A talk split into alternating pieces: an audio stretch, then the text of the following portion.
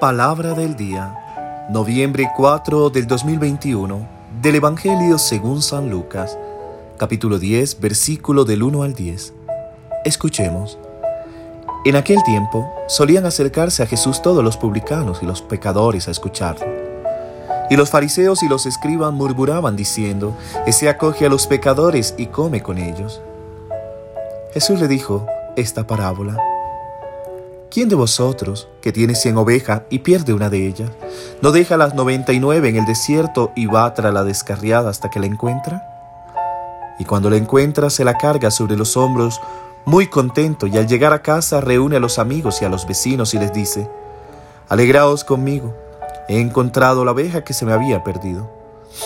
Os digo que así también habrá más alegría en el cielo por un solo pecador que se convierta, que por noventa y nueve justos que no necesitan convertirse.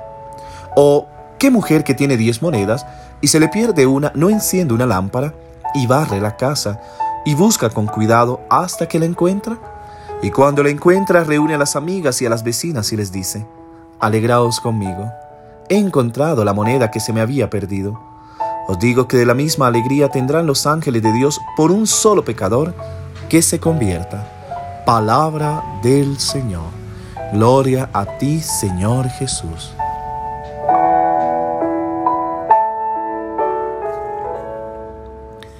¿Qué tal mis queridos hermanos y hermanas una vez más? Acompañándoles en el amanecer de este nuevo día, en que estas palabras de la reflexión de cada semilla de la palabra sea una palabra que puedas dar muchos frutos en tu vida, que pueda ayudarte, que nos pueda ayudar a cambiar, a hacer realmente la voluntad de Dios, que es una voluntad de amor en nuestra vida. Escuchemos la reflexión del día de hoy. El Evangelio de hoy narra la primera de las tres parábolas que tienen la misma palabra en común. Se trata de tres cosas perdidas. La oveja perdida, la moneda perdida, el hijo perdido. Sabemos que estas tres parábolas, en el contexto que se leen, están dirigidas a los fariseos y a los doctores de la ley que criticaron a Jesús en aquella época. Pero también el Evangelio nos habla hoy a nosotros y considero que va dirigido al fariseo y al doctor de la ley que está en cada uno de nosotros, que solo por quedarnos en la crítica no descubrimos lo novedoso de Jesús. Recordemos que esas tres parábolas también se le llaman o consideran las parábolas de la misericordia. Y encontramos en la lectura de hoy, por un lado, estaban los recaudadores de impuestos y los pecadores, por el otro los fariseos y doctores de la ley. Lucas dice con un poco de énfasis, todos los publicanos y pecadores se acercaron a Jesús para escucharlo. Algo de Jesús los atrajo. Es su palabra la que los atrae. Quieren escucharlo. Esta es una señal de que no se sienten condenados, sino acogidos por Él. Qué hermoso es esto del Evangelio de Lucas y que Él traza con gran énfasis en aquella palabra que dice, se acercaron a Jesús para escucharlo.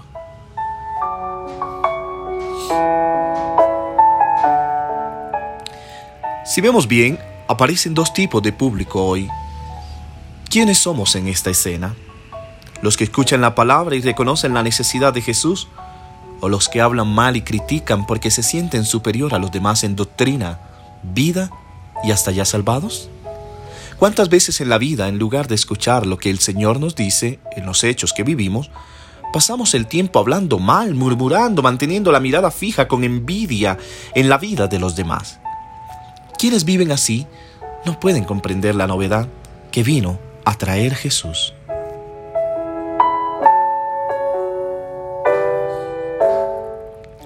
Últimamente encuentro muchas personas que tienen curiosidad por conocer a Dios, pero no se acercan a la iglesia porque creen que lo vamos a rechazar, juzgar y en ocasiones condenar. En nuestra iglesia encontramos a menudo muchos fariseos que no acogen, sino que rechazan y critican por acoger al excluido. Me pregunto, ¿qué hemos hecho para tener esta concepción?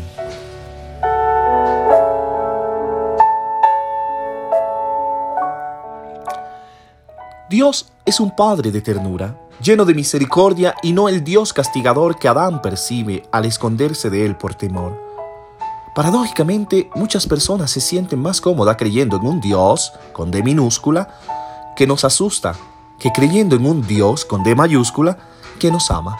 Pero Jesús trata de corregir esa distorsión interior que tenemos hacia la imagen de Dios y lo hace contando dos historias. El primero se refiere a la oveja perdida y la segunda a la drama perdida.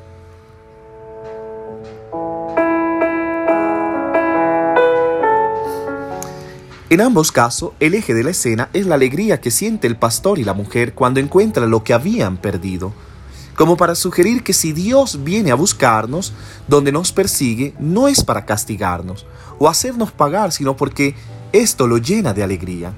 Por eso Jesús dice que una vez encontrada la oveja, el pastor no le rompe las patas como era costumbre. Entonces para educarla, para que no se vaya más allá o siga de saltona, sino que la carga sobre sus hombros. Recordemos que en la tradición, cuando una ovejita era muy saltarina o se perdía, llegaba el pastor y le rompía las paticas para que se quedara quieta. Ahora Jesús usa este ejemplo para simbolizar que con Dios no es así. Dios la toma sobre sus hombros y la lleva de nuevo al redil. Qué hermoso es este Dios.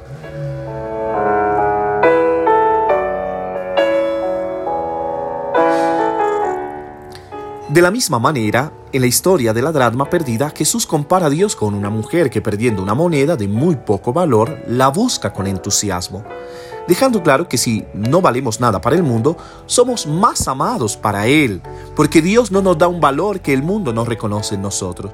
Por eso nos busca con obstinación, porque somos lo mejor para Dios. Somos su, creación, somos sus hijos.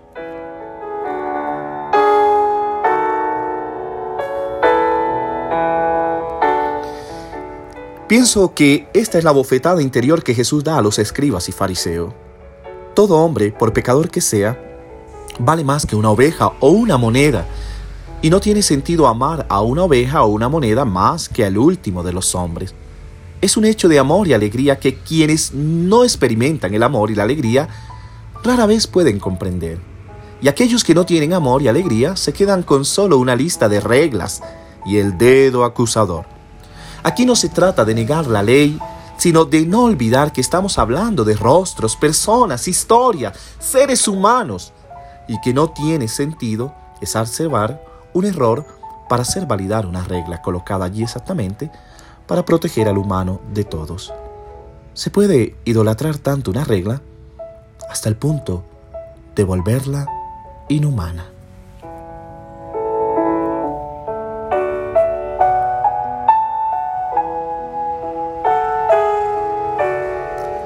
Pienso que la conclusión del Evangelio de hoy es que una vez más publicanos y pecadores, escuchando a Jesús y comiendo con él, considero que mientras los puros fariseos murmuran, juzgan y critican su misericordia, mientras que otros, en silencio, solo escuchando, atentos a la acogida del Señor, se ganan el cielo con amor y misericordia.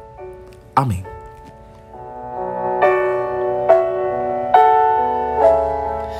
Mis queridos hermanos, espero que la meditación de este Evangelio de hoy, de estas bellas parábolas que hemos escuchado, la oveja perdida y la dracma perdida, sea un claro ejemplo para ver cómo la palabra del Señor debe atraer a todos, no sintiéndose condenados o acusados, sino viendo a un Jesús, a un Dios que acoge con amor a todos sus hijos.